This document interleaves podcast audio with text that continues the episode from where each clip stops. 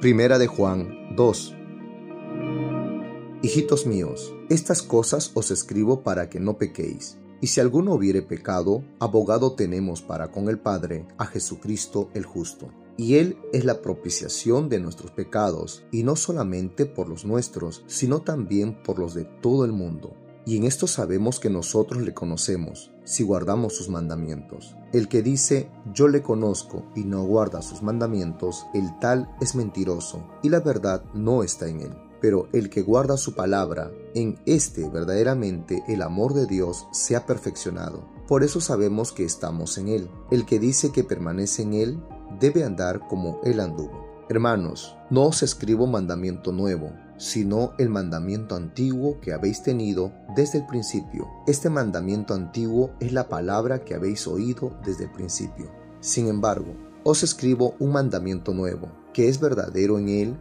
y en vosotros, porque las tinieblas van pasando y la luz verdadera ya alumbra. El que dice que está en luz y aborrece a su hermano, está todavía en tinieblas. El que ama a su hermano permanece en la luz, y en él no hay tropiezo. Pero el que aborrece a su hermano está en tinieblas y anda en tinieblas y no sabe a dónde va, porque las tinieblas le han cegado los ojos.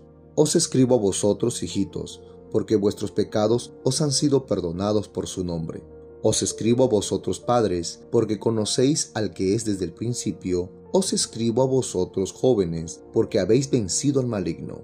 Os escribo a vosotros, hijitos, porque habéis conocido al Padre. Os he escrito a vosotros, padres, porque habéis conocido al que es desde el principio. Os he escrito vosotros jóvenes, porque sois fuertes, y la palabra de Dios permanece en vosotros, y habéis vencido al maligno. No améis al mundo ni las cosas que están en el mundo. Si alguno ama al mundo, el amor del Padre no está en él, porque todo lo que hay en el mundo, los deseos de la carne, los deseos de los ojos y la vanagloria de la vida, no proviene del Padre, sino del mundo y el mundo pasa y sus deseos, pero el que hace la voluntad de Dios permanece para siempre.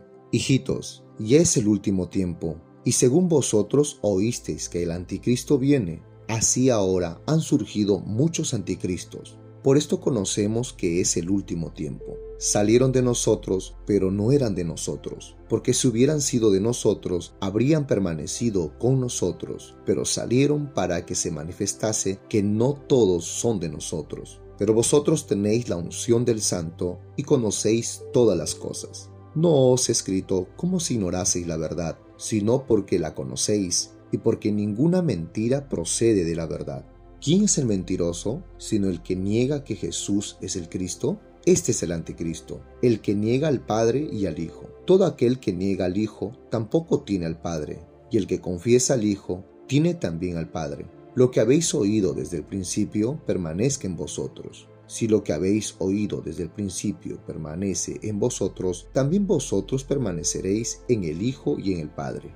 Y esta es la promesa que Él nos hizo, la vida eterna. Os he escrito esto sobre los que os engañan, pero la unción que vosotros recibisteis de Él permanece en vosotros y no tenéis necesidad de que nadie os enseñe así como la unción misma os enseña todas las cosas y es verdadera y no es mentira, según ella os ha enseñado, permaneced en él. Y ahora, hijitos, permaneced en él para que cuando se manifieste tengamos confianza, para que en su venida no nos alejemos de él avergonzados.